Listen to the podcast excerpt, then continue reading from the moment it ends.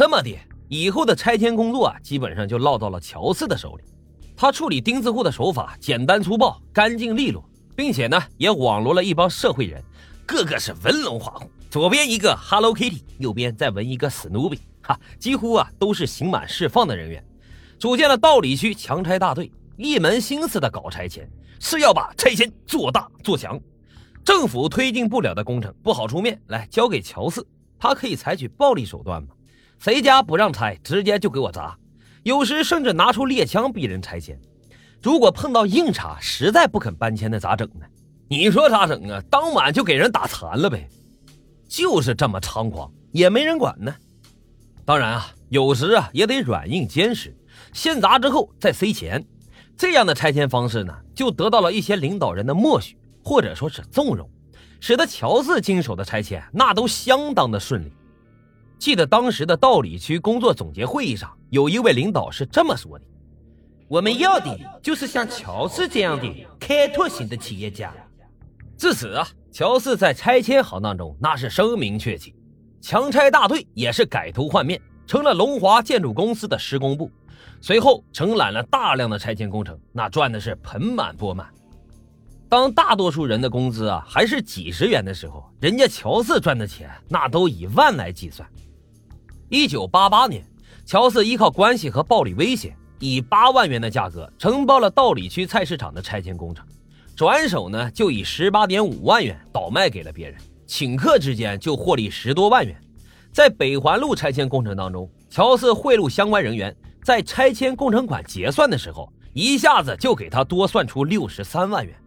就这样，昔日的街头小混混。有了钱之后，摇身一变变成了哈尔滨龙华建筑工程公司的副总经理，靠着暴力和金钱开刀，乔四呢也是稳稳的坐上了哈尔滨拆迁行业的第一把交椅。一九八六年八月，乔四与永利和永兴拆迁队争夺南岗区新发小区的拆迁工程。有一天晚上，乔四带人到拆迁工地去找麻烦，将两个拆迁队长打得半死。并告诉浑身是伤的拆迁队长司锦绣说：“这活是他妈四爷干的，除了我，谁也不许干。”当时的司锦绣啊，身中数刀，浑身都往外窜血，头也开了瓢，笔直的就跪在了乔四的面前接受训斥：“哈尔滨的拆迁活只有老子能干，你他妈要是不服，我就让你看看你有几个脑袋够我砍的。”就这样，司锦绣被彻底的征服，将拆迁队归顺了乔四。收服了司锦绣还不够，除了乔四啊，当时在哈尔滨搞拆迁的还有一个叫刘三儿的这样一个对手。一九九零年的六月末，位于南岗区腹地马家沟两岸的哈尔滨肉类加工厂在落马湖一带的拆迁工程发布，承揽拆迁工程的是香坊区拆迁队队长刘长勇，绰号刘三儿。乔四呢，听说刘三儿承包了第一手工程，便欲插手。刘三儿呢也得知乔四也想分一块蛋糕，心中料想一场恶斗那是在所难免，于是他经人介绍出资一万两千元雇了职业杀手杨馒头到工地看场子。这个杨馒头本名叫做杨德光，自幼啊因每次打架都拿刀跟人拼命而出名，一口的南方口音，大家呢都叫他杨蛮子。后来啊也就传成了杨馒头。话说这一头，乔四知道刘三儿花钱请了打手。他就通过中间人将杨馒头约至了金星宾馆吃饭。乔四问杨馒头：“刘三儿给你多少钱？”杨馒头说：“不多不多的，也就一万块钱一个月了。”乔四说：“我出十万，你把刘三的脑袋给我砍下来。”杨馒头笑着说：“你说刘三的事情啊，你出两万块钱我就不管啦。”乔四当即就拿出了现金摆平了杨馒头。随后，乔四派出在道上有着“第一杀手”之称的李正光，带着小弟在拆迁工地挥舞着大镐把、铁锹，与刘三儿的人打的那是昏天黑地、头破血流。失去杨馒头保护的刘三儿最终不敌，被李正光打的是死去活来，最后以全队的拆迁人马归顺乔四告终。说到这个李正光啊，可以说他对乔四集团的贡献那是功不可没。李正光呢是朝鲜族人。一米六八，虽然个头不高，打架却是异常的凶狠。怀中呢，经常揣着一柄锯短了枪柄的猎枪，为什么呢？因为便于携带嘛。每次恶斗，李正光必先砍出这第一刀，打出第一枪，冲在最前面。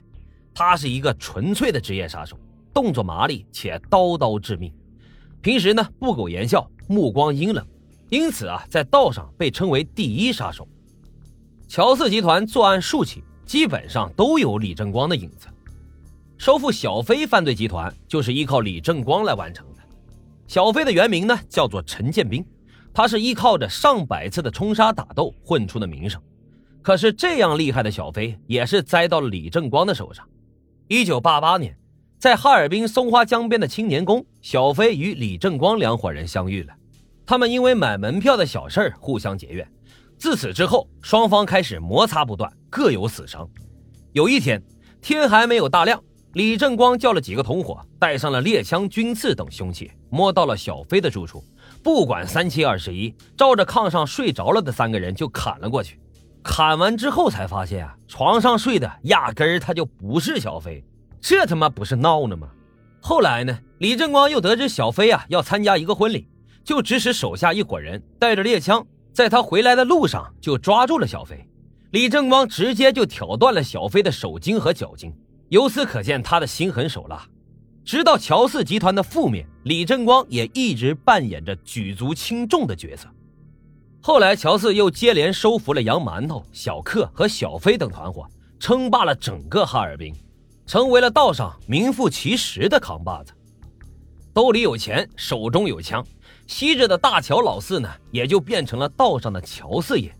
称霸了整个哈尔滨之后，乔四的日子那可以说过得是风光无限。到饭店吃饭，那一定得是最好的包间。哪怕有客人吃到了一半，也必须撒楞的给我让出位置来，不然免不了就是一顿毒打。乔四洗桑拿呢，不喜欢边上有人，所以他每次洗澡啊，那都是要清场的。霸道的乔四当然也有江湖的一面，哪个洗浴中心啊，或者是歌厅开业了，乔四都会过去捧场，出手呢，动辄就是几百乃至数千张钞票，挥霍完之后扬长而去。在歌厅消费的时候，乔四曾经点一首歌就给一千块钱，高兴的时候还会包下全场的消费，那可真是今天晚上的消费由乔公子买单，尖叫声。在前面啊，咱们也说过，乔四呢是夜夜做新郎。根据他被抓后的审讯笔录交代啊，与之自愿发生关系的女性就多达五十五人，其中呢有个体户、售货员、时装模特、演员等等等等。大家应该也注意到了。我这里说的是自愿，那还有不自愿的呢？根据起诉书中描述，乔四道德败坏，淫乱无度，以玩弄女性为乐趣。于1988年至1990年，先后在道里区的办公室等地，以威胁、利诱等手段将数名妇女奸淫，法网恢恢，疏而不漏。1990年的八月，乔四呢最终落入法网，团伙核心成员李正光潜逃。直到一九九九年，李正光在北京重出江湖，纠集黑龙江籍刑满释放、解除劳教的社会闲散人员，那是重操旧业，通过故意杀人、故意伤害、寻衅挑事、敲诈勒索等严重犯罪行为，控制了北京市朝阳区的部分餐馆和娱乐场所。三年间作案多达十三起，并致六人死亡、多人受伤，最终被公安机关依法逮捕。